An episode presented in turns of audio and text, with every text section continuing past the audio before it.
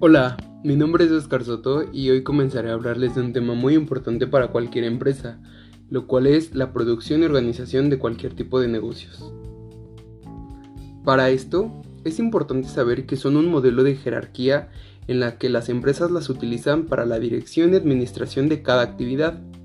A través de la estructura organizacional de la empresa podemos establecer objetivos, crear estrategias de mejoramiento, fijar roles, funciones y responsabilidades, así como crear y definir distintos protocolos. La estructura de las empresas regirá cada departamento, teniendo como división distintos miembros con actividades, siendo comunicativos de gerentes con empleados, gerentes con gerentes y empleados con empleados. El tener objetivos precisos, reales y medibles ayudarán a cumplir cada tipo de objetivo que se plantee cualquier organización. Es por esto que la jerarquía de los equipos de trabajo deben definirse en un diagrama organizacional u organigrama, en el que éste represente cargos, funciones y la comunicación entre ellos. Para su correcta planificación, este debe tener una buena comunicación entre cada una de las áreas. Una correcta estructura podrá mejorar la operación y productividad a través de orden, control y coordinación de cada departamento. Pero el éxito de nuestra producción también depende de otros factores, así como lo son los sectores, los tamaños, las tecnologías y los ambientes.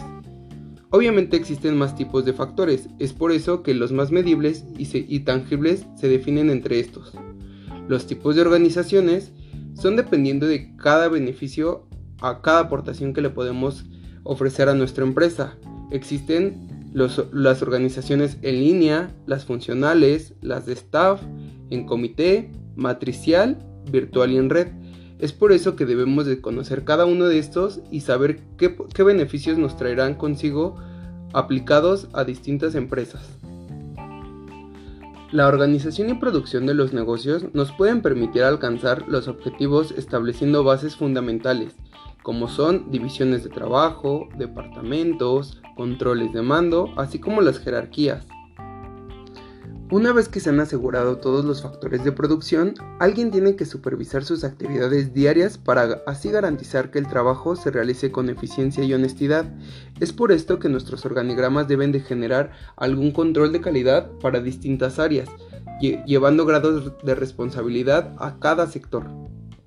Una pregunta frecuente puede ser el por qué puede ser eficiente organizar la producción en grandes empresas. Tal vez la razón más importante sea la dificultad de idear contratos completos que cubran con todas las contingencias y todas las necesidades de cada área.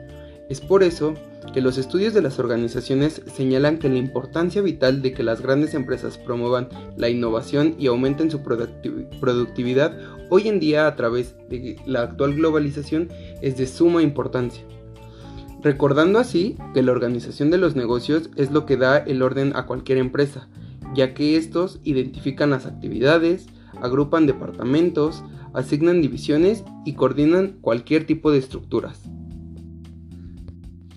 Para finalizar, es importante recordar que para la producción y creación de nuevos negocios, las empresas deben definir distintas estructuras, sin importar el tamaño u objeto económico con el que se empieza, ya que estos factores deben de recordar que estos fueron creados en base a propósitos y proyecciones al mercado que se quiere llegar y finalizar.